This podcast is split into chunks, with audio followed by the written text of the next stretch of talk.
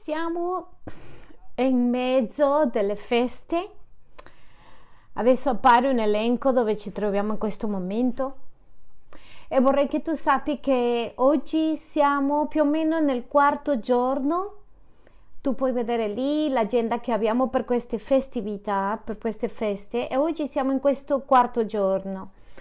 Anche se dobbiamo parlare di John Kippur, la festa che abbiamo fatto mercoledì, oggi parleremo di John Teruah, il giorno delle trombe. Vi racconto che abbiamo fatto in questa settimana così tu ti rendi conto. Settimana scorsa abbiamo parlato di come identificare il regno dei cieli.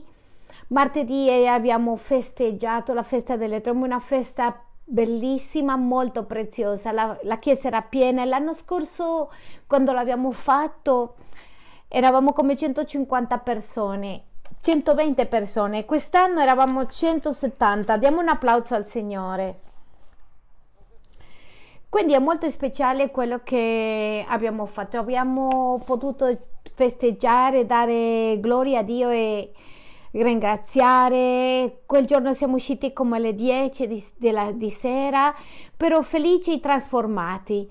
Venerdì abbiamo avuto l'opportunità di avere una veglia che l'abbiamo chiamato la veglia dei matrimoni, quello che abbiamo fatto è avere un tavolo di un matrimonio e siamo entrati, siamo sorpresi, abbiamo avuto un tempo di molta, molta loda al Signore. Dio è stato molto buono e ci ha visitato.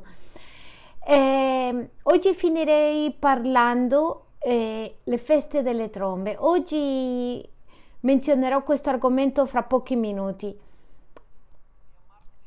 martedì, mercoledì avremo Yom Kippur, è un giorno di digiuno, di afflizione. Il requisito per questa festa, il requisito principale per questa festa delle trombe è il suono delle trombe. Dio l'ha lasciato così semplice, così in qualsiasi momento si possa festeggiare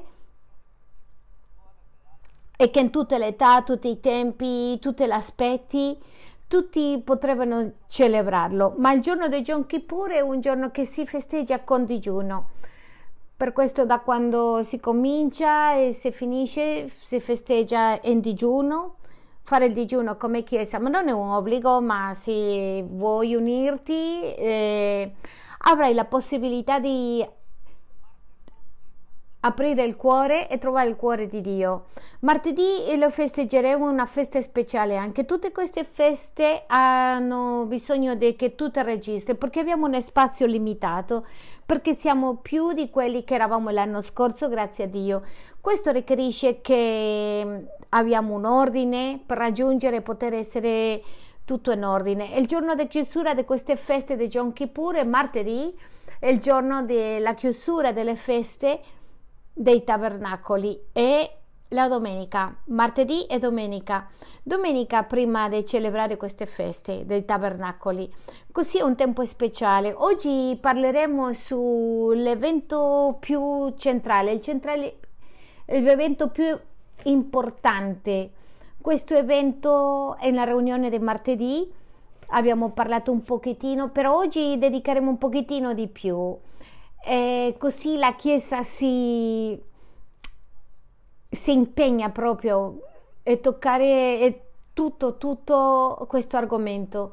Oggi vorrei che assicuriamoci che abbiamo tutti i fogli di carta con tutta l'informazione l'abbiamo in inglese e in spagnolo, tu te lo puoi portare a casa e sicuramente ti aiuteranno. I leader devono avere uno, per favore non perdersi perché questo sarà da molto aiuto. Oggi parleremo dell'aspetto centrale, i più importanti dopo aver ricevuto a Cristo, dopo di ricevere lo Spirito Santo ed è il rapimento. Ripetiamo insieme, rapimento e vogliamo rispondere diverse domande. Cos'è il rapimento? Perché accade il rapimento? Cosa accadrà durante il rapimento? Quando accadrà? E tante cose che succederanno dopo il rapimento. Oggi vorrei che la Chiesa si riempa di molta, molta, molta gioia, perché questo è quello che si chiama nella parola di Dio la grande speranza dei credenti. Vorrei che andiamo ai vostri appunti, lo vediamo in Tito 2 versetto 13. Guardate quello che dice aspettando, dice un'altra delle versioni, ma oggi vedremo in questa parafrasi, aspettando la beata speranza e l'apparizione della gloria del nostro grande Dio e Salvatore Cristo Gesù. Felice e meraviglioso che tutti aspettiamo e vorrei che voi sottolineate questa, questa frase che è molto importante.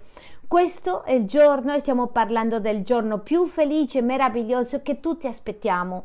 Più felice che il giorno del tuo matrimonio, più felice che del, della nascita dei tuoi figli, più felice quando hai finito la carriera, quando hai fatto la tua dieta, l'attività, perché è così importante e felice? Guardiamo l'altra parte del versetto. L'apparizione della gloria del nostro grande Dio e Salvatore Cristo Gesù. L'apparizione. Sottolineiamo questa parola. Quindi il giorno più importante per il credente dopo ricevere lo Spirito Santo ha a che fare con la manifestazione di Gesù Cristo e questo accadrà in qualcosa chiamato rapimento. In poche parole, perché tu le scrivi eh, nei tuoi appunti, il rapimento è il giorno in cui i credenti ci, rin- ci incontriamo con Gesù. Il rapimento, in poche parole, se tu vuoi definirlo in una semplice frase, è il giorno quando ci incontriamo con il Signore Gesù Cristo, quel giorno saremo con Lui e ci incontreremo. È il giorno più importante per qualsiasi credente. Se tu sei credente, questo è il giorno che tu stai aspettando. Se tu non hai una fede, non capisci la tua fede, forse tu oggi puoi imparare che questo sarà il giorno più importante per te. Questo è il momento più mm, singolare, speciale per tutte le persone. E perché? Perché è il, il prossimo passo del credente. Noi abbiamo detto che Gesù è venuto, morto per noi, ha tolto il potere del nostro peccato, ci ha dato un potere soprannaturale, il potere della resurrezione, ci ha dato il Santo Spirito. Tutti i credenti vivono queste quattro cose. Si cammina con Gesù e si capisce l'identità in Cristo. Ma ogni credente questo è stato dato e per lui, per chi vuole vivere, ha queste quattro cose così. Ma manca una, mancano tre Anzi, e questi tre sono questo giorno e il giorno del rapimento. Per, per questo, e questo giorno è molto importante, è una delle dottrine più importanti della, del cristianesimo. È una delle dottrine, uno degli insegnamenti fondamentali e non soltanto questo, è una cosa centrale in quello che si chiama escatologia se vuoi scriverlo nei tuoi appunti, escatologia deri- è deriva dalla parola dell'escato, studio endologico dei tempi. La parola escatologica è lo studio di cosa accadrà nei tempi finali, in quello che chiamiamo tempi finali. E questa è la, la venuta di Gesù e iniziano questi tempi finali con una venuta de, per la sua Chiesa. Vorrei che tu hai in conto questo perché è così importante e voglio portarti a, a una cita biblica che è in Marco 3, 13, 14. Gesù ha scelto ai suoi discepoli per una cosa, per stare con lui. Allora, ripeto, è il motivo principale perché Gesù ha scelto e perché tu e io stare con lui. Se tu ti chiedi perché Dio mi ha chiamato per salvarci, Dio mi ha chiamato per andare a lavorare, a operare, a servirle nella chiesa, va bene? Tu puoi dire tutte queste cose, ma quando tu capisci che tu sei stato scelto per stare con Gesù, tu comprendi tutto il Vangelo, tutto il Vangelo. Ecco perché quando ci stacchiamo del eh, Vangelo, ci stacchiamo di Gesù, va male, ci va tutto male. Quando siamo bene vicino a Gesù, quando stiamo più adatti, più vicini a Lui eh, in quanto riguarda il nostro modo di pensare, di agire, ci sentiamo più pieni. Quello che cantavamo, eh, Cristo Gesù sei la mia pienezza e la pienezza di Gesù non può essere se non sono vicino a Lui. Il scopo principale di Gesù è che tu sia vicino a Lui, per questo sei stato scelto. Basicamente Gesù ti ha scelto per stare con te tutti i giorni. Amen. Diamo un applauso al Signore. Ecco perché è molto speciale eh, la traduzione della parola mm, rapimento che vediamo in titolo capitolo 2 come c'è scritto lì, così dobbiamo vivere. Ha una connotazione e questa connotazione viene di, della parola intrattenimento. Ripetete come intrattenimento. Tanti pensa, pensano che l'intrattenimento è cattivo, ma non è così. E desiderare qualcosa che io vorrei vedere e la venuta di Gesù è parte di questo grande desiderio che abbiamo. Se tu non stai aspettando questo giorno, voglio che tu sappi che o non sei credente o non hai capito la tua fede o non, sei, o non hai capito la fede o non sei credente. Ecco perché è molto importante e singolare. Proverò di risolvere attraverso la parola di Dio le 4-5 domande più importanti sul rapimento. Qui ci sono ragazzi, gente che si è dimenticato, che sono nuovi e, e Dio vuole che noi continuiamo, che di nuovo possiamo festeggiare. Dio ci ricorda tutto il suo piano. Dio vuole che noi siamo supremamente, diciamo così, che siamo freschi e che abbiamo molto chiaro cosa significano queste feste. Oggi sarà una festa molto speciale.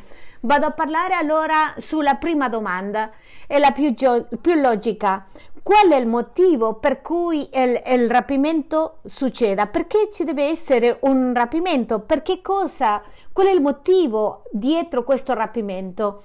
E se andiamo alla parola di Dio in Giovanni 14, dal versetto 1 al 3 ci renderemo conto la motivazione del rapimento è una promessa.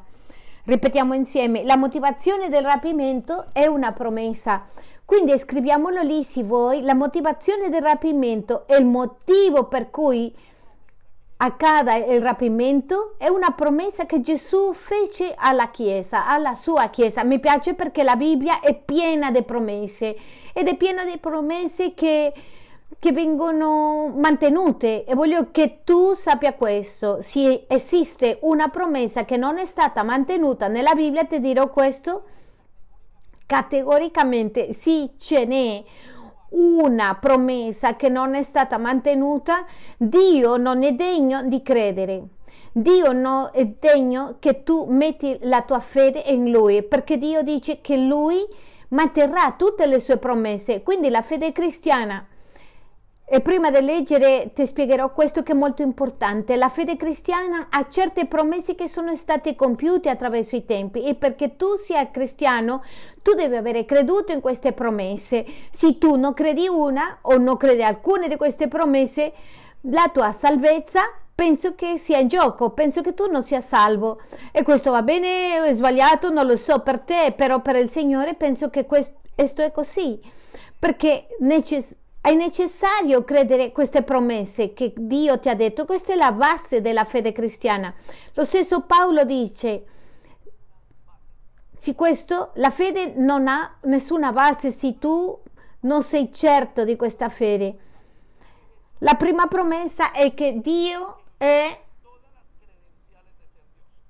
Gesù ha le credenziali di essere Dio e per questo ha bisogno di quattro quattro punti molto importanti. Onnipotente. La seconda, onniziente, tutto lo sa. La terza, onnipresente, onnipotente, può essere ovunque. E la quarta, eterno. Voglio che tu sappia questo.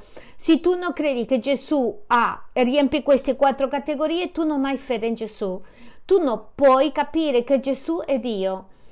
Quindi voglio che pensi a questo e questo è molto forte, abbastanza forte per noi che crediamo in Gesù. Gesù e queste quattro cose. Questo sarebbe chiamato la divinità di Gesù. Ti darò un altro esempio per farti capire. Se tu credi in Gesù, devi credere che Lui, il Signore Gesù, all'essere lontano e essere Dio fuori dalla terra, è venuto sulla terra e si incarnò in un uomo questo è chiamato la incarnazione, è la base della parola Emanuele.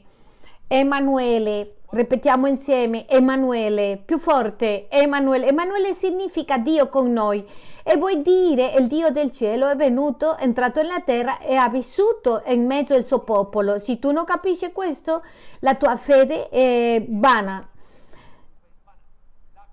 La quarta o la terza dottrina che si potrebbe dire velocemente potremmo dirle su di Gesù è che Gesù è morto e risorto. Ascoltate questo, Gesù è morto e risorto.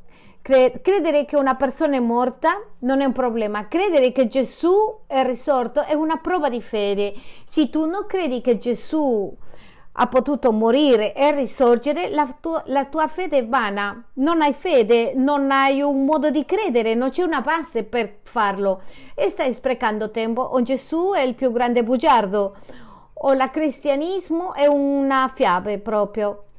Tu devi avere questo presente. Voglio portarti a pensare questo. Ti parlerò di una quarta dottrina che c'è e che lo Spirito Santo viene e vive dentro di te è quello che ti trasforma. Se tu non credi che lo Spirito Santo no, tu non lo capisci, semplicemente viene dentro di te e ti aiuta a vivere, a crescere, tu non credi in che Gesù Cristo è Dio, tu non puoi essere chiamato cristiano. Perché? Perché tutta la base de, dottrinale di seguire Gesù ha questi quattro aspetti. Quindi voglio portarti a questo perché forse tu in mezzo di queste feste ti stai trovando con questo e troveremo una promessa molto più grande di questo, una promessa che rimuoverà ogni concetto della tua mente. Questa è la promessa del rapimento. Allora, in che cosa si basa il rapimento? Il rapimento si basa in una promessa e vorrei che andiamo a Giovanni 14, versetto 1 al 3 e le hai nei tuoi appunti. Dopo scegliere i suoi discepoli, dice, il vostro cuore non sia turbato. Vorrei che pensate su questo. Gesù, il Dio del cielo, incarnato, diventato uomo, gli dice a quelli che, era, che camminavano con lui, hai un compito molto grande, andate a dire a tutto il mondo che sono io, Dio, che io sto mettendo l'amicizia e che sto finendo con la inamicizia fra voi. E loro cominciarono a, a diventare nervosi e forse tu in questo momento stai come credente vivendo certe situazioni nella tua vita, il tuo matrimonio, le finanze, situazioni nella vita, forse essere mamma, papà, forse un figlio che hai perso, tutte le situazioni che tu puoi, una situazione con il tuo padre, un cambiamento interiore che stai accadendo, che sta attraversando. E Dio ti dice, non ti angosciare, ti dice. Allora ti dice, perché non ti deve angosciare?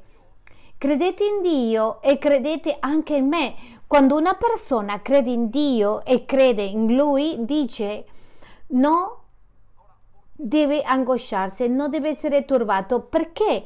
L'abbiamo detto nel funerale di Charlie, parlando su questo funerale è stato meraviglioso. Pastore, ma come può essere un funerale così meraviglioso?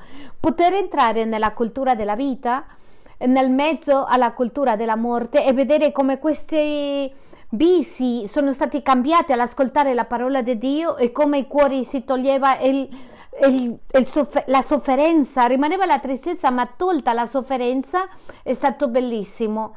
E la conversione di Charlie non è stato tanto solo un click, è stato semplicemente eh, meraviglioso.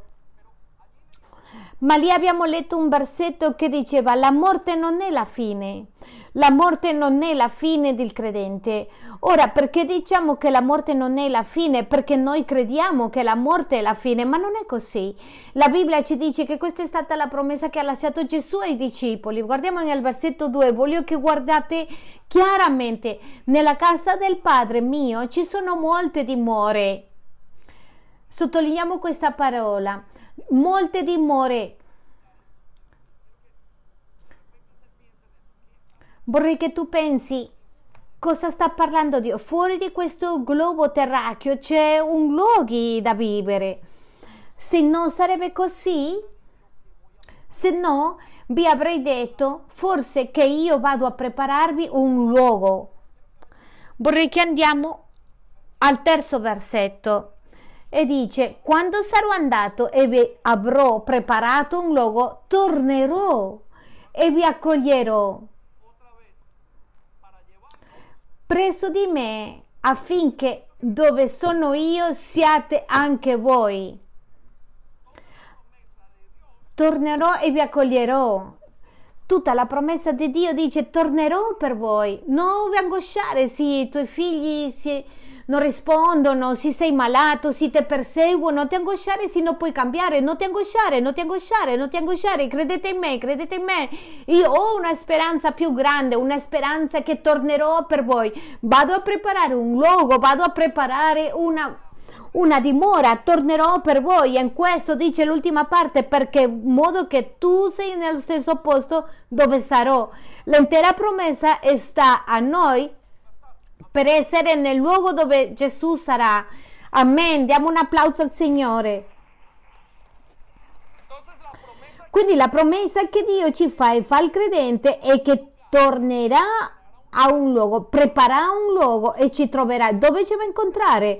Questo è l'aspetto, una delle connotazioni maggiori di questa festa, il rapimento e questo è quello che noi chiamiamo il rapimento. Il rapimento è contenuto, è messo sulla colonna, sulla base che lui è andato a preparare il posto e che verrà per la sua chiesa e che ci condurrà a lui e ci incontreremo con lui e accadranno cose meravigliose che le vedremo fra pochi minuti. Vorrei che tu ti fermi a pensare questo. Quando sarà questo momento? Voglio che tu pensi alla dimore celesti. Voglio che pensi in quel giorno, in quelli parenti, dove sono. Voglio che tu pensi a Charlie, dove è Charlie in questo momento? Lo tornerò, lo rivedrò, che cosa accadrà? Tutto questo ha a che fare con questa grande promessa. Questa è la promessa più grande che ogni altra persona può sentire vorrei che fate molta attenzione. Vado a risolvere la seguente perso- la domanda. E come succederà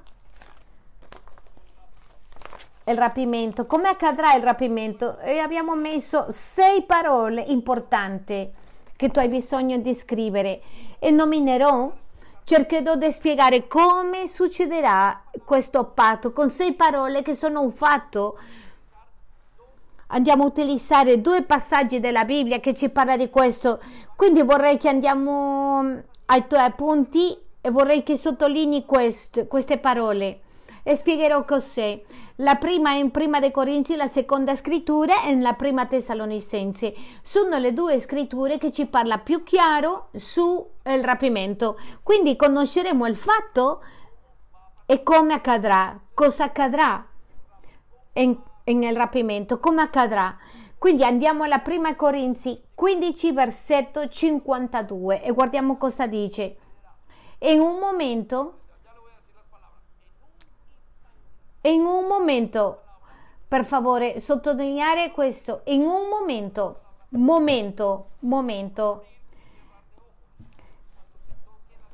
in un battere d'occhi al suono della ultima tromba, perché la tromba squillerà e i morti risusciteranno, i corrompibili e noi saremo trasformati.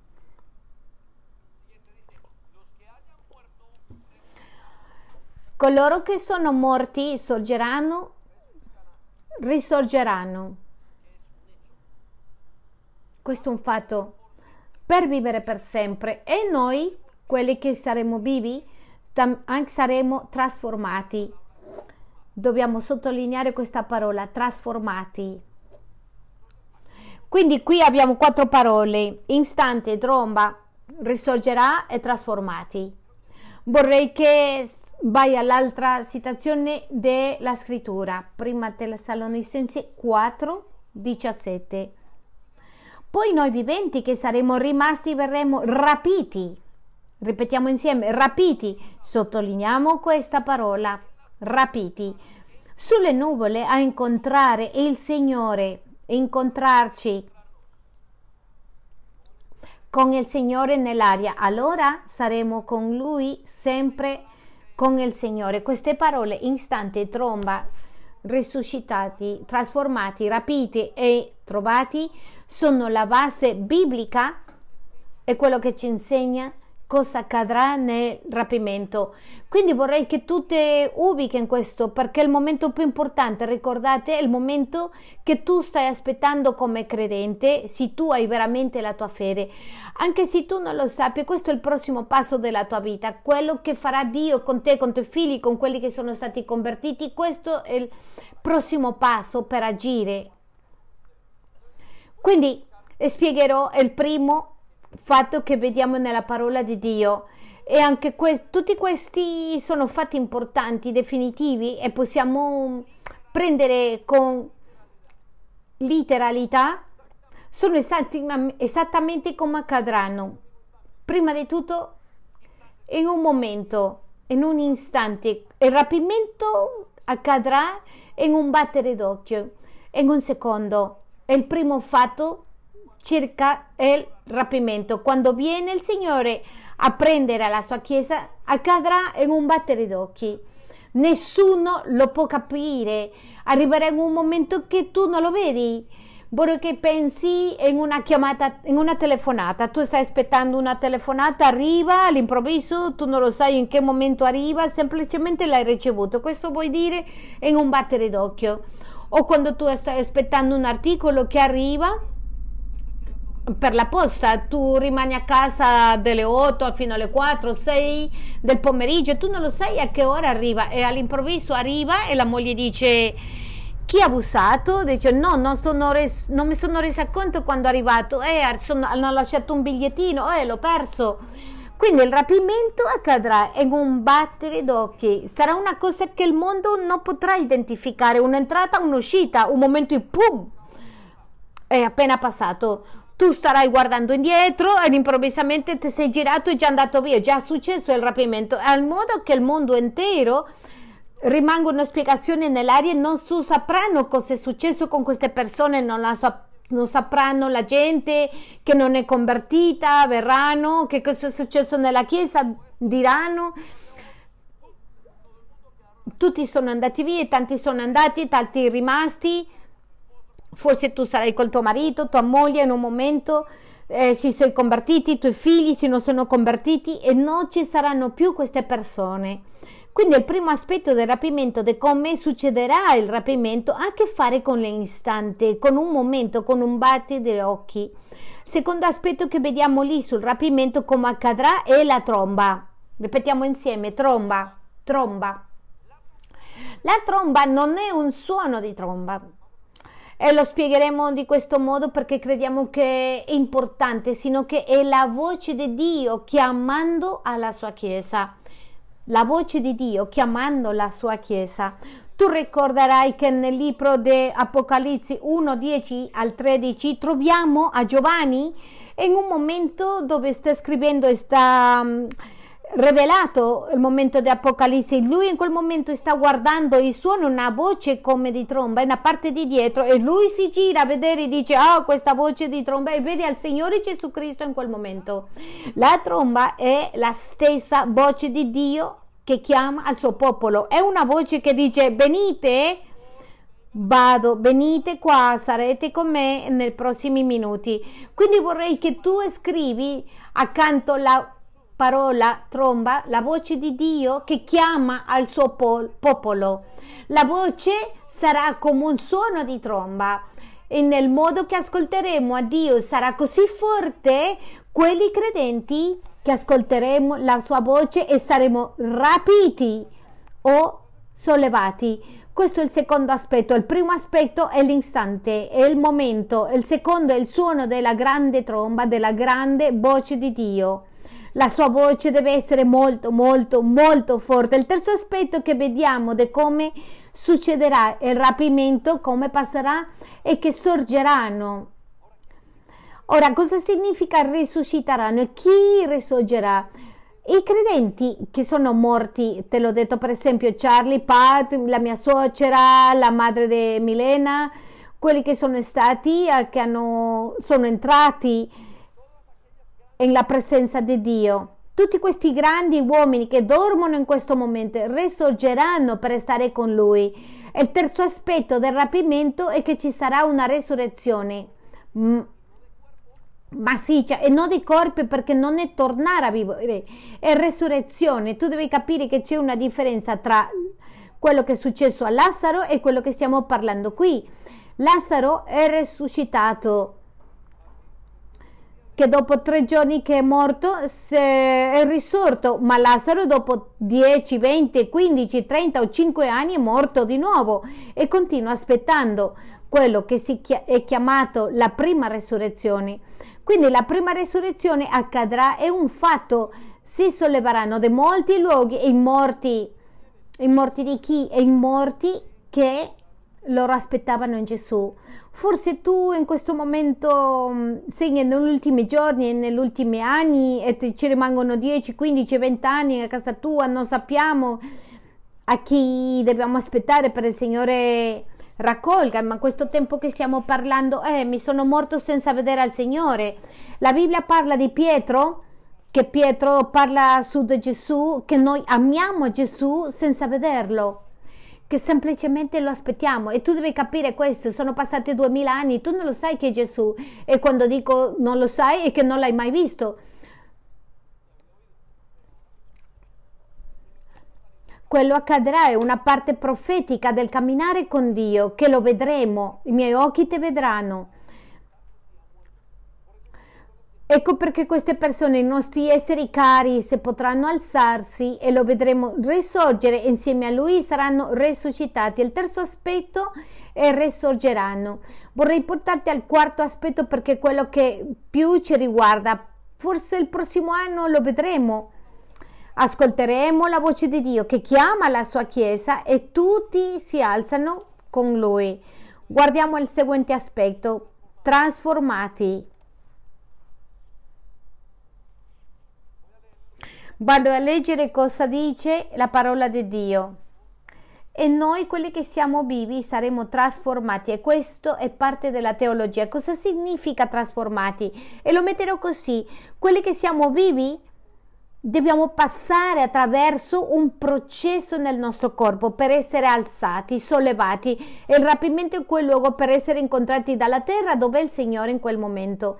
Quindi vorrei che pensate questo, tu non puoi resistere senza ossigeno in questa atmos- stratosfera. Quello che conferma che Paolo sta parlando qualcosa da parte di Dio Guardate, gli aerei sono stati costruiti 150 anni fa, i primi aerei. Tu mi puoi correggere, ma sono dentro di questa quantità di anni e non si sapeva cosa succedeva quando una persona è salita su dove vediamo la stratosfera, in questo primo cielo che vediamo fino a quando hanno iniziato a fare gli aerei e si sono resi conto di una cosa. Sono accorti che tu hai bisogno di una cosa chiamata ossigeno. Ecco perché che tu in jet militare person- le persone vanno con una maschera di ossigeno. Tu ti chiederai, eh, ma io non ho mai avuto una maschera di ossigeno.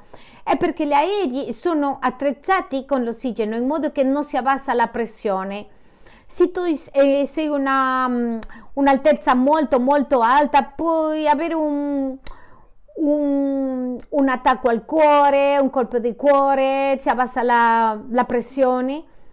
La Bibbia non ci dice come saremo trasformati, semplicemente ci dice che saremo trasformati. Allora ti faccio una domanda, come crescono i bambini?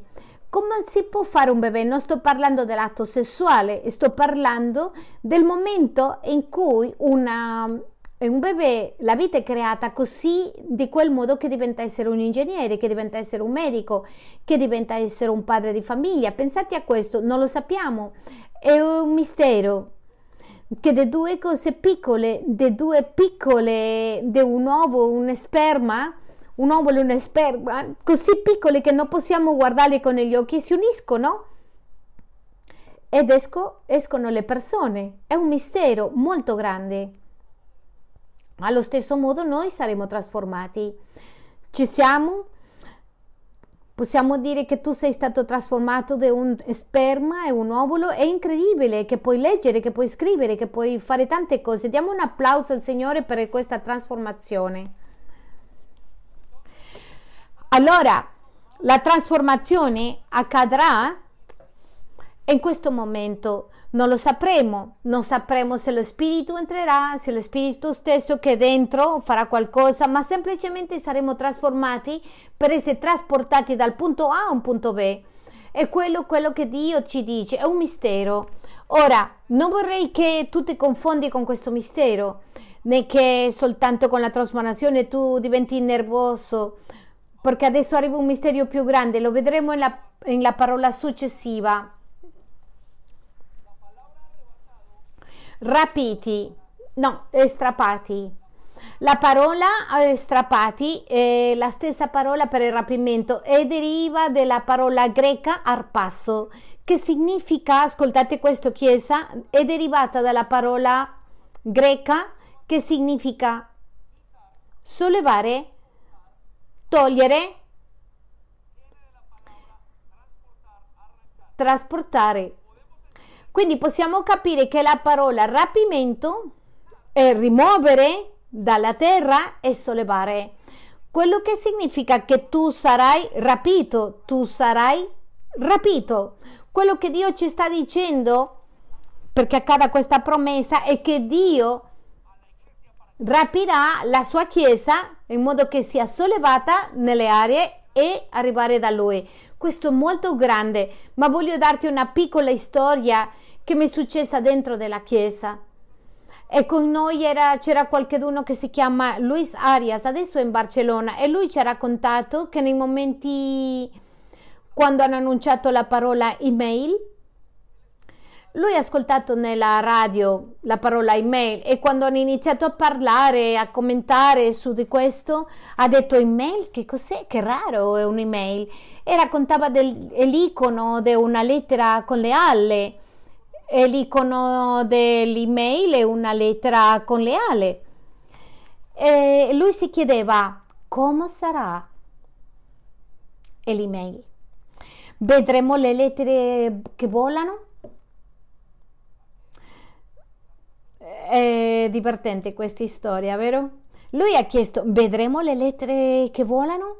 Oggi ci rendiamo conto che l'email è una cosa che passa soltanto per l'internet. Sai che tu puoi mandare alla Cina un messaggio in questione di secondi, si chiama WhatsApp e tu non ti chiedi com'è questa tecnologia, come può accadere questo, come può succedere. Quindi ci chiediamo sul rapimento e ti voglio dare altra informazione. Tutta la storia della umanità, dell'essere umano e che voleva volare e cominciarono a vedere gli uccelli, non, non potevano e sono passati 3500, 4000, 5000 anni finché vedono che soltanto 150 anni l'uomo può volare. Allora ti voglio mettere questo davanti alla tua mente, davanti alle nostre menti.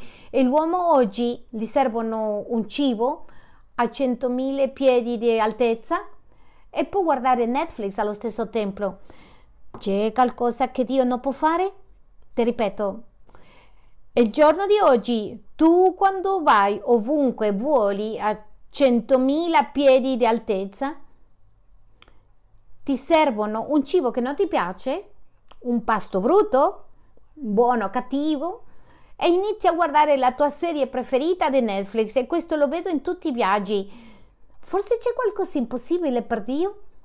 Come ti sembra questo che Dio e io saremo rapiti e saremo sollevati e l'uomo non poteva volare, adesso esiste i propulsori. Quando Leonardo da Vinci fece alcuni modelli dei viaggi di certe cose, nessuno penserebbe che questo potrebbe essere.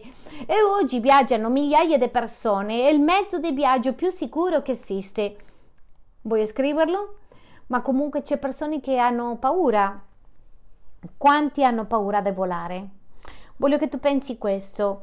Ora lasciami che ti porto a un altro livello in modo di cambiare la nostra mentalità. Quando parliamo che Sara ha avuto un figlio a 90 anni, ci sembrava un miracolo grandissimo e comunque oggi si può fare inseminazione artificiale a quanto? 70-80 anni?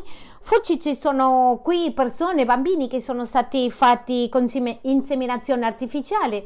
Cosa voglio dire? Che il miracolo che ha fatto, che fece in, in Sara, non ha usato queste cose, Ma è incredibile, comunque adesso dicono wow, incredibile che una donna di 70 anni può partorire. Questo è il nostro Dio. Ti metto un altro miracolo, come il miracolo della Vergine Maria, avere un figlio senza avere relazioni sessuali.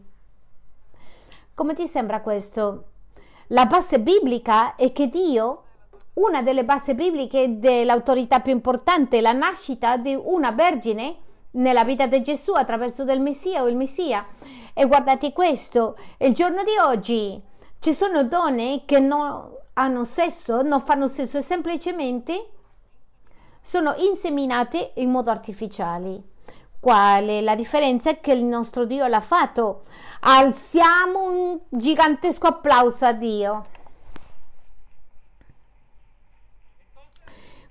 Quindi in quello che si tratta del rapimento tu dirai Signore non capisco questo, il rapimento, il rapimento ha a che fare con cose meravigliose, ma ti racconto una cosa, non devi essere incredulo, tu hai creduto tante cose, cose peori, hai creduto in fantasmi, trovo gente che crede in una quantità di cose, tutti i giornali parlano di extraterrestri, di macchine, oggetti volanti non identificati gente che crede alle storie che per esempio il mondo è stato cre- eh, fatto da nulla, così organizzato e fatto di nulla. Dio ci chiede il giorno che verrò per la Chiesa, la Chiesa sarà rapita. Diamo un altro applauso gigante a Dio.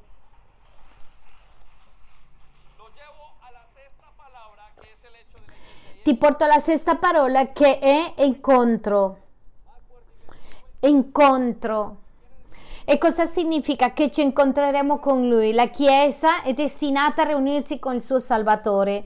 La Bibbia ci dice nella pri- le- prima lettera dei Tessalonicensi 5:4 ma voi fratelli non siete nelle tenebre così che il giorno abbia a sorprendervi come un ladro e incontrarci con il Signore sulle neve e allora saremo e staremo con il Signore per sempre la Bibbia ci dice nella prima di Giovanni dice che siamo in trasformazione. Quelli che hanno gettato Gesù ancora non è finita l'opera. Quello che accade nella tua, nella tua vita, che la tua famiglia sta cambiando per dentro, per fuori, che tu non sei lo stesso di prima, tutta questa trasformazione ancora manca un periodo e questa trasformazione si chiama la santificazione. Ecco perché dice l'Apostolo Giovanni, tu ancora non sei quello che dovrebbe essere, ma quando arriva questo giorno, il giorno del rapimento, saranno come lui, come lui, perché lo vedranno, lì saranno completamente trasformati e quello incontro è il più glorioso che possiamo avere. Diamo un altro applauso al Signore. Oggi dobbiamo fare festa. Questi sei sono i lati più importanti di quello che si chiama il rapimento. Tu devi prendere come un tesoro perché quando lo capisci, lo mostri, dici io spero questi momenti. Quindi abbiamo analizzato e risposto qual è il motivo per cui il rapimento si avvererà. Ora, quando sarà il rapimento? E ti darò due scritture molto importanti per te. Ti ho detto, se alcuna di queste scritture non si avvera, Dio non può essere fidabile. Se tu non credi qualcuna di queste, allora la tua fede è vana. Funziona entrambi. Se Dio non adempie una di queste, Dio non è affidabile. E la tematica di Dio, la vita con Dio ha una caratteristica, è iper mega affidabile. Dio non fa sbagli. Dio non perde nessuna promessa, l'ha spiegato dall'inizio alla fine. E vuole che ti dica una cosa, non ci lascerà per perdere il suo record, non, da, non danneggia il suo record con te, con me, tu dirai pastore ma c'è qualcosa che Dio non mi ha soddisfatto, non lo so, guarda bene la parola di Dio e comprendila, perché Dio è fedele fino alla fine. E se l'antico, il vecchio è successo, quello che sta arrivando deve succedere. Quando accadrà?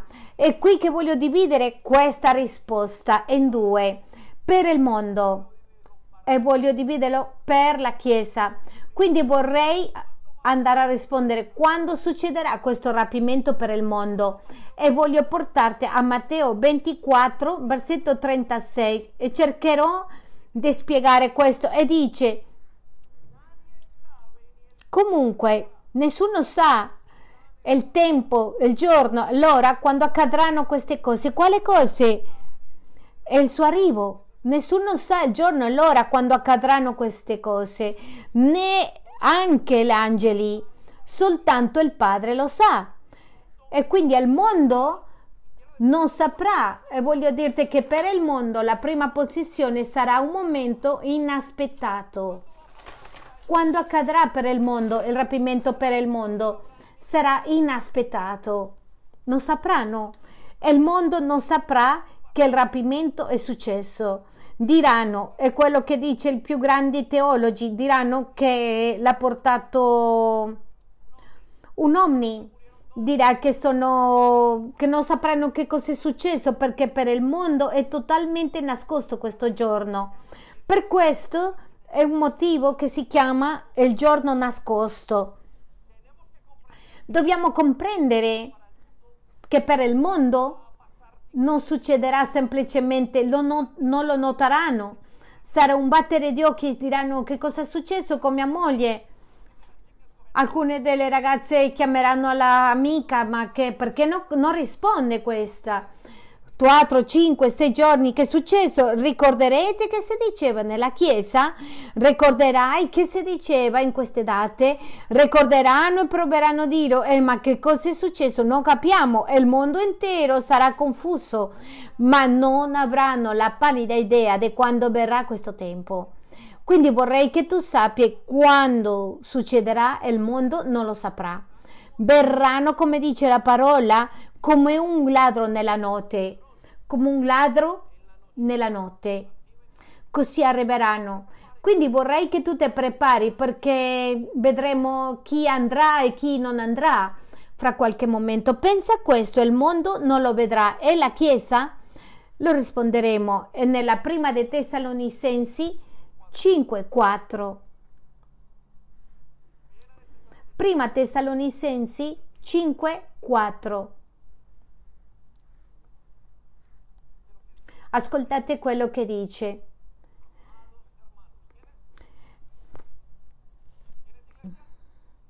Ma voi fratelli non siete, non siete nelle tenebre. Chi sono fratelli? Quelli che hanno un papà. Chi è il papà? È il papà, è il Signore.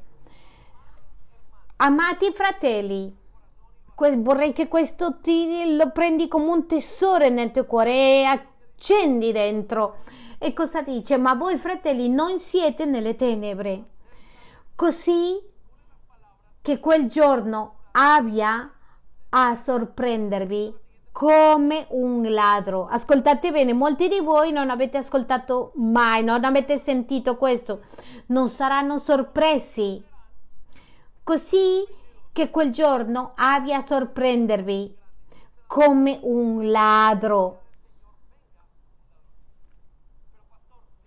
Ma pastore, nessuno lo conosce il giorno, l'ora, com'è che alcuni non saranno sorpresi quando arriva quel giorno davanti a, al mondo intero? E ti darò tre risposte facili da capire. La prima, la prima perché la Chiesa non sarà sorpresa.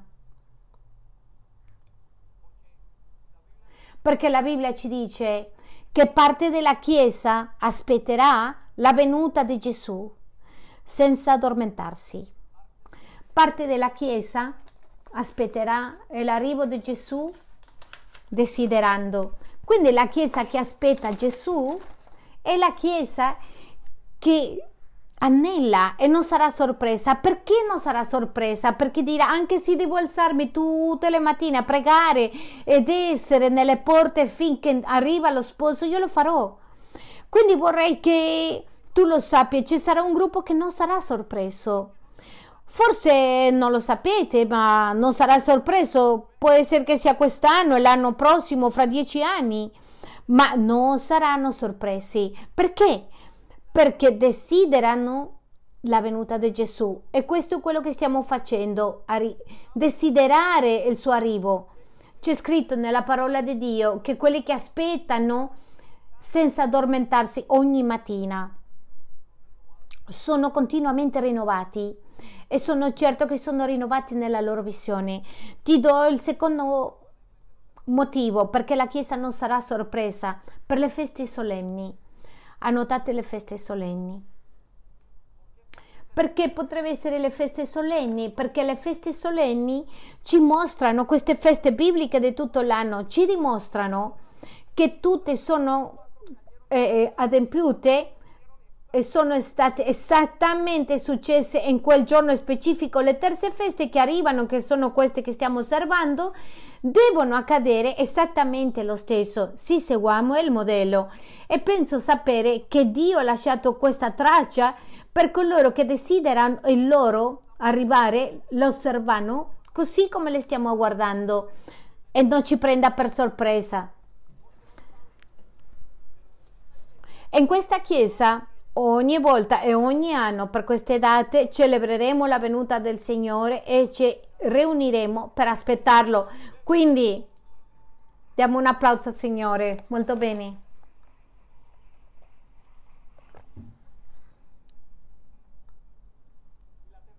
E la terza, il terzo motivo per cui la Chiesa non sarà sorpresa eh, ha a che fare con un modismo che si crede per abitudine nel popolo ebraico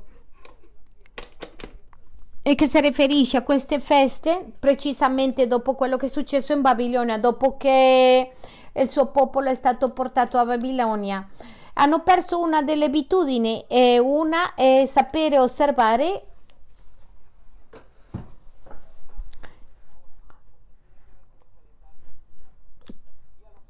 Quando osservano loro ciò che sta accadendo, loro non sapevano se sarebbe successo il giorno martedì, mercoledì, ma avevano un spazio di due giorni per sapere. Quindi queste tre cose ci fanno vedere che c'è una città, un popolo che sta cercando il Signore.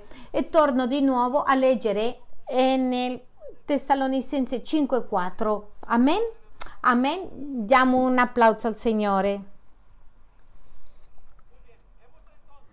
Quindi abbiamo visto, uno, qual è la ragione dietro del rapimento, come accadrà il rapimento, quando accadrà il rapimento. Adesso ti porto al quarto che è molto importante e chi saranno e chi non saranno nel rapimento, chi saranno nel rapimento e chi non saranno nel rapimento. Ecco qui che ti porterò in modo che tu capisca chi saranno e chi non saranno nel rapimento e ti darò un paio di scritti molto semplici. La prima è in prima dei Tessalonicensi 6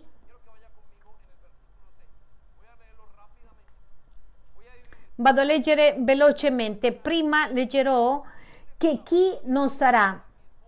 Sarà mia moglie, mio marito, come so che ci sarà mio marito, mio, mio papà, come so che tu starai lì forse tu vai via e il pastore rimane, non lo so. Andiamo a vedere quello che la parola di Dio ci dice, chi sarà e chi non sarà.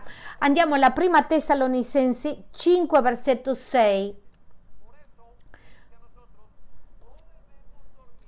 Per questo non dobbiamo dormire se non, dor- non dormiamo dunque come gli altri, ma vegliamo e siamo sobri. Versetto 7. Poiché quelli che dormono, dormono di notte. Sono due tipi di persone, quelli che non saranno nel, nel rapimento. L'altra parte dice, e quelli che si ubriacano. Più forti, quelli che si ubriacano. Chi sono quelli che dormono nella notte? Sono quelle persone che ancora sono nell'oscurità e li darò di questo modo. Sono quelle persone che sono religiosi e che vengono nella Chiesa, ma che non hanno nessuna relazione con Cristo e soltanto tu sai se hai una relazione o no con Cristo e tu forse vorrai dirmi, pastore, giustificarti, ma io non ho bisogno che tu ti giustifichi, soltanto la mia famiglia. Ho bisogno che tu sia giustificato da Dio. Se tu non ti giustifichi, è Dio che ti giustifica, è soltanto una persona che ha una relazione con Dio, è notato dai frutti della Bibbia. Quindi c'è un gruppo che non ci sarà e sono quelli, quelli che dormono nella notte e questo mondo religioso che ancora che sono nella chiesa dice io penso che andrò, che vengono la domenica, che sono qui, che partecipano. Adesso dirò questo, quelli che dormono nella notte, i seguenti sono quelli che si ubriacano. E sta parlando di ubriacarsi di notte, non sto parlando di alcol, no, no, no, no, non sto parlando di alcol, anche se una persona può per questo motivo non andare, non lo so. E sto parlando di quelli e Paolo parla di quelli che vivono in piacere continuo, che non conoscono a Dio.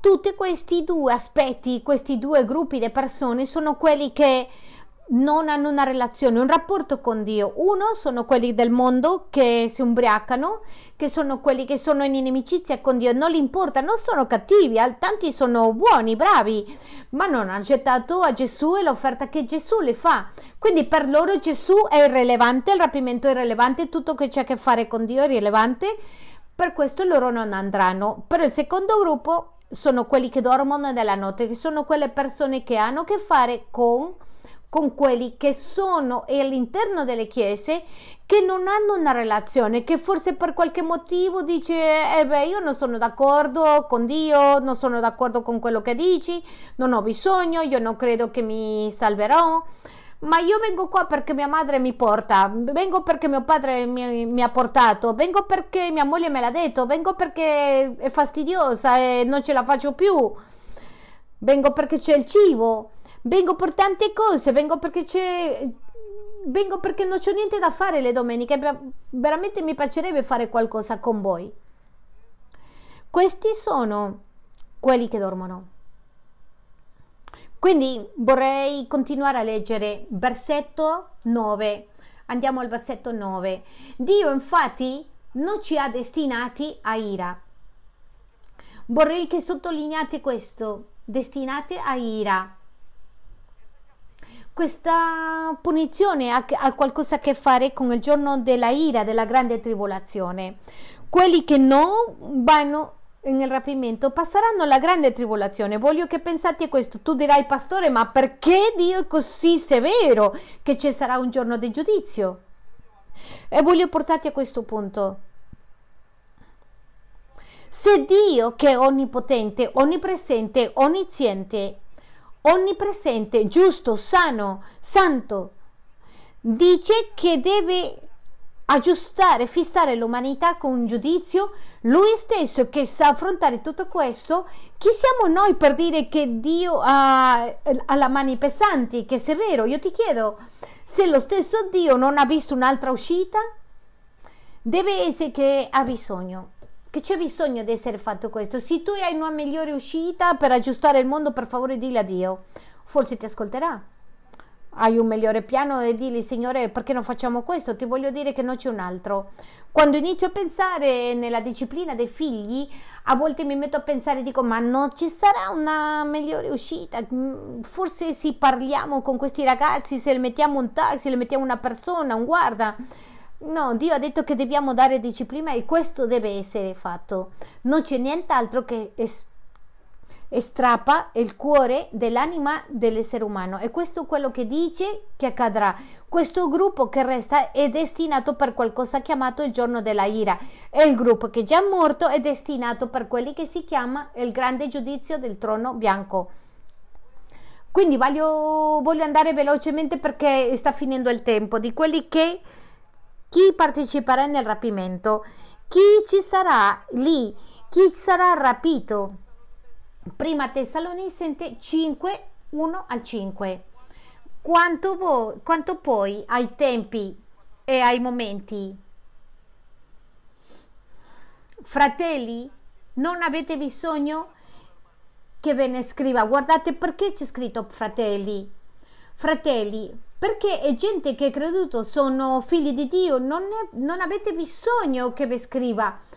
Versetto 2, perché voi stessi sapete molto bene che il giorno del Signore verrà. Perché sanno molto bene? Perché c'è scritto che il giorno del Signore verrà, sarà, arriverà come un ladro nella notte. Loro sanno che arriverà così, per quello l'aspetteranno. Ecco perché cercheranno di aspettare, di aspettare, guardare, analizzare, Signore, quando arrivi, i bambini insegnano, le raccontano, ragazzi, se io vado via, ti lascio la carta di credito, ti lascio una lettera con le istruzioni, con il conto bancario, con la chiave della carta, con tutto. Perché? Perché loro sanno. Ora la mia domanda è, sai tu che andrai? Sai tu che uscirai davanti a Dio? Sai tu che sarai portato via, che sarai rapito? Se tu sai, ti prepari. Ora ti chiedo, se tu credi quali sono le, i preparativi da fare, se tu sei pre- pronto per questo rapimento, tu lo credi, annunciare alla tua moglie e ai tuoi figli. Pre- preparatevi ragazzi perché in qualsiasi momento arriva. E loro proprio tremerebbero davanti a questa notizia. Come non tremerò se all'improvviso mi porteranno fuori, non vedrò mia moglie, i miei figli, ai miei cari sarebbero di corsa nel mondo cercando di, che Dio fa qualcosa. Questi sono quelli che andranno via. Ora ti darò un altro nome di quelli che andranno via. Siamo nel versetto 3. Quando diranno pace e sicurezza, allora una rovina impromessa verrà loro addosso come le doglie alla donna incinta e non scamperanno. Versetto 4. Ma voi fratelli non siete nelle tenebre, così che quel giorno abbia sor- sorprendervi come un ladro. Ma all'improvviso sono usciti un weekend e, e per qualche motivo non la stavano aspettando, ma credevano nel cuore continuamente e hanno lavorato per questo e avevano un rapporto con Dio. Guardate, c'è gente che, pastore, ma e all'aspettare questo momento è come una via uscita con Dio e ti dico una cosa, è una uscita facile con Dio. È la migliore offerta, il, pian, il piano B del Signore per non passare per quello che si chiama il giorno della ira. Chi può prendere questo calice? La Bibbia dice che correranno nelle montagne a nascondersi, volendo morire, con il desiderio di morire. Saranno molto difficili questi tempi. E ti dico, se si è avverato la prima promessa, la seconda e la terza si avvererà anche. Versetto 5. Perché voi tutti siete figli di luce e figli del giorno, noi siamo della notte, noi non siamo della notte e delle tenebre.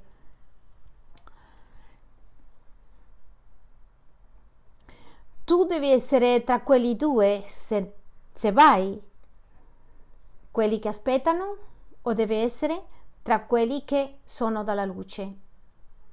Pastore, la chiesa che lì che non ha il rapimento, mm, bene, loro sapranno e anche se non lo predicono sono dalla luce, quindi aspetteranno.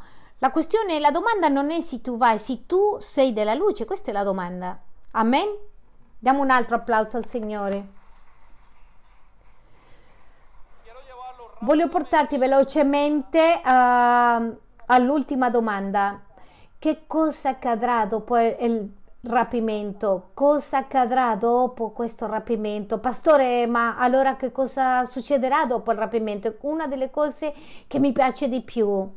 Una delle cose che più ci preoccupa, oggi abbiamo alcuni dei ragazzi che vengono questo weekend da Spagna e una delle tranquillità che hanno loro è arrivare in viaggio e c'è qualcuno che ti aspetta. Come vi sembra un momento quando tu vai in viaggio e non c'è nessuno che ti aspetta? Che sicurezza così grande, Chiesa, e che qualcuno ci sia dall'altra parte dell'aeroporto.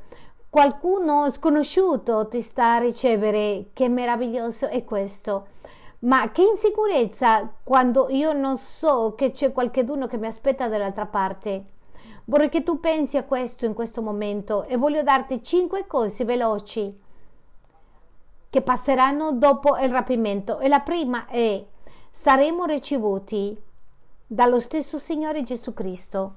Vorrei che pensi questo, che glorioso, meraviglioso è questo messaggio. Saremo ricevuti dallo stesso Signore Gesù Cristo.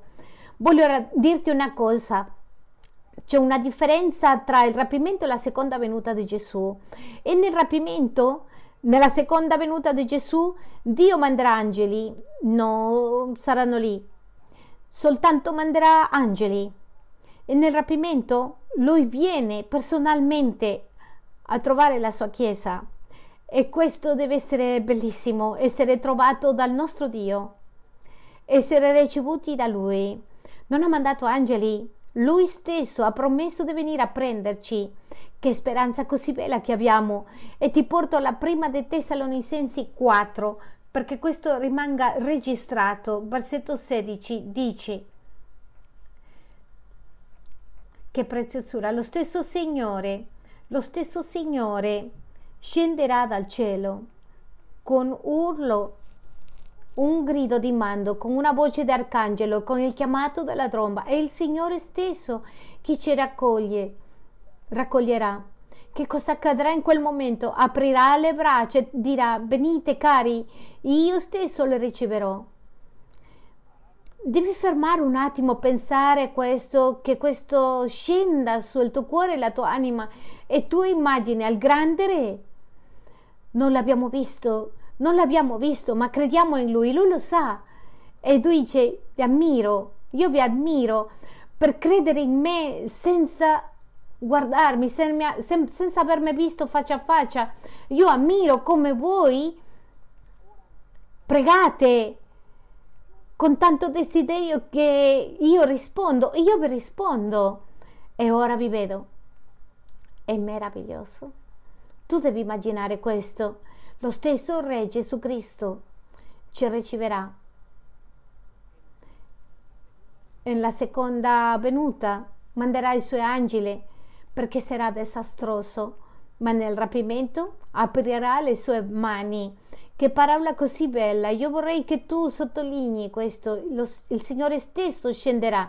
Il Signore stesso scenderà. La prima cosa che accadrà dopo il rapimento sbrigati a questo momento. Oggi pulisci la tua vita, se non hai ricevuto Gesù, ricevelo, se tu non ti sei impegnato, fidanzati con Lui. Se tu hai cose, peccati, lascia, corri, pentiti di questi peccati e corri a trovare Gesù e fidati di Lui. Se oggi c'è qualcosa che ti ferma con Lui, questo è il momento di lasciare. Se c'è un momento, non è il primo dell'anno, per lasciare le cose cattive. Il momento è oggi, è questo, oggi quando senti la sua voce, oggi quando Dio ti parla, oggi stiamo ascoltando la voce che il grande regno riceverà. Che cos'altro? Tutto lavoro fa, vale, vale la pena, ogni parola, ogni ginocchio, ogni lacrima piegato davanti a Lui tutta umiltà, tutta umiliazione che facciamo davanti a Lui vale la pena perché Lui stesso ci riceverà. E se questo non completa il tuo desiderio, il tuo cuore, e se non ti rende felice, non lo, non lo so che cos'altro ti può fare felice. Lo stesso Signore scenderà dal cielo a ricevere la sua Chiesa. È bellissimo, tu devi scrivere questo. La seconda cosa che accadrà, e non sto dicendo che questo accade in questo ordine di eventi, ma ci dice la parola di Dio, riceveremo il regno promesso, tu riceverai un regno speciale. Ah, pastore, io a volte vedo che è un fruttuoso questa lotta con i miei figli. A volte sento morire la mia casa, la mia famiglia, lotto con tante cose in me e vedo che non esco. Continua con la speranza.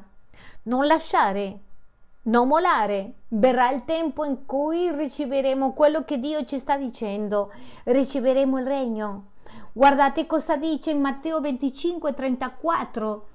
Allora il re a quelli che sono alla sua destra dirà, venite voi a chi il mio padre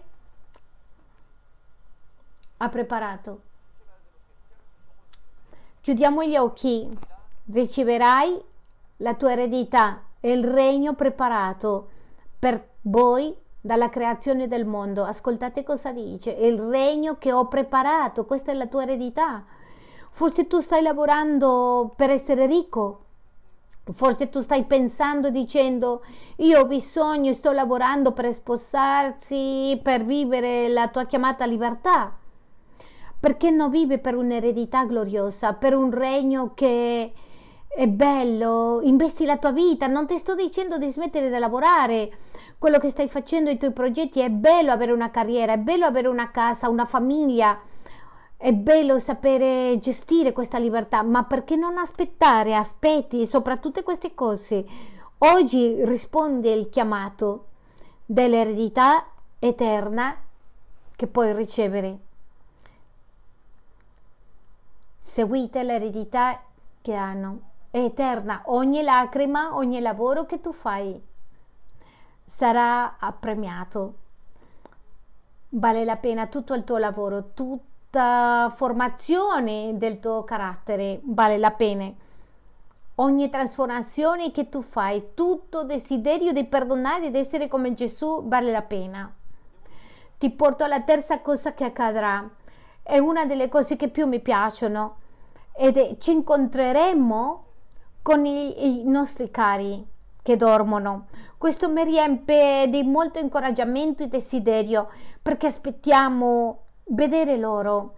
Prima Tessalonissensi 4:14 dice: Infatti, se crediamo che Gesù morì e risuscitò, ecco che arriva, crediamo pure che Dio, per mezzo di Gesù, ricondrà con lui quelli che ci sono addormentati. Ho bisogno che tu sottolinei, riconderà con lui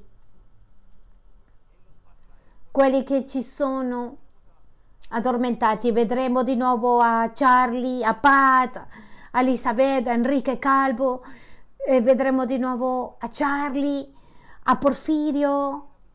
Tornerò a vedere di nuovo a mia suocera, a tutti quelli che stiamo aspettando.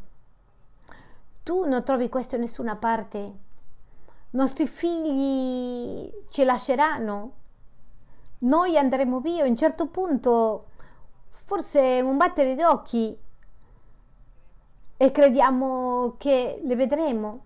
Dio dice che il regno dei cieli ci aspetta e ci aspetta con i vostri parenti, con loro che sono morti con lui, con quelli che dormono. Ci aspetta il regno dei cieli. Venite carissimi, ricevete l'eredità della terra, ricevete i tuoi fratelli, i parenti, quelli che amano. Vorrei che pensi questo, questo è meraviglioso. In quarto posto cominceranno le, il matrimonio dell'agnello. Dopo il patto, dopo, dopo il rapimento, comincerà qualcosa chiamato il matrimonio. Saremo nel momento più grande di tutta l'umanità. Saremo nella coronazione del re potente. Apocalisse 19, 7 dice rallegriamoci ed esultiamo e diamo a lui la gloria perché sono giunte le nozze dell'agnello e la sua sposa si è preparata. Versetto 8 e le è stato dato di vestirsi di lino fino, risplendente, puro, poiché il lino fino sono le opere giuste dei santi. Versetto 9. E l'angelo mi disse, scrivi piatti quelli che sono invitati alla cena delle nozze dell'angelo. Poi aggiunse, queste sono le parole veritiere di Dio. La parola di Dio dice che è felice pieno, non c'è altro più gioioso, non esiste sulla terra, non c'è modo di descriverlo, più che il piacere, più che i soldi, più che il potere, più che la commissione, più qualsiasi cosa, più che la soddisfazione dei doveri compiuti e l'amore dei parenti. Felici, felici quelli che sono invitati a avvisare le feste dell'agnello, il rapimento. E mi ha detto questo è un messaggio vero da parte di Dio non c'è un messaggio più importante che questo e dietro lo possono ascoltare. Non c'è un messaggio più importante. Non c'è. E finalmente entreremo in qualcosa che si chiama il Tribunale di Cristo. Seconda Corinzi 5:10 dice Non tutti infatti dobbiamo comparire davanti al tribunale di Cristo affinché ciascuno riceva la retribuzione di ciò che ha fatto quando era nel corpo, sia in bene sia in male. Entreremo in quel momento. Riceveremo corone, ricompense. Niente in Dio è andato perduto, niente è andato perduto, niente, niente di quello che tu stai facendo nel Signore si perderà. Tu riceverai tutto quello per cui hai combattuto, tutto quello che hai nel Signore pagato, ogni prezzo, cento volte c'è scritto. È meraviglioso quello che ci aspetta. Alziamoci per favore, andiamo a pregare. Questa è la speranza più bella che possiamo avere. Signore, ti ringraziamo. Io vorrei che hai questo momento lì. Ti ringraziamo, Signore. Preghi con me, eh, abbassa la testa. Desidera questo momento, brama questo momento. Signore, ti ringraziamo perché abbiamo la promessa più importante che c'è in questo mondo. Grazie, grazie mille. Grazie. Grazie perché tu hai iniziato una opera e anche ancora non l'hai finito, ci prometti che la finirai, che correremo questa corsa di vita che abbiamo e che in te l'abbiamo vinta. Grazie perché la promessa più grande è che ci riunirai e ci porterai a incontrarci con te. Ogni lacrima è guarita nella tua presenza. Ti ringraziamo, Signore perché tu non ci hai trasformati di lino, ci hai cambiati. Il nostro vecchio uomo era diverso. Oggi siamo nuovi. Grazie a te. Grazie perché oggi abbiamo dei vestiti purificati dal tuo sangue per entrare alcuni matrimoni per partecipare di questo grande chiamato. Grazie Signore. Che speranza così grande che abbiamo e grazie Signore perché torneremo a vedere ai nostri cari che ci aspettano dormendo. Grazie. E se qualcuno di noi dorme prima del tempo di essere trasformati, le troveremo, è questione di tempo, si tratta soltanto di tempo. Grazie Signore, ma soprattutto Signore, ti ringrazio perché tu ci riceverai, perché tu stesso verrai a trovarci. Chi siamo noi? Chi è la nostra casa? Chi è questo popolo? Da ricevere tutto gran, questo grande onore che tu vieni a riceverci.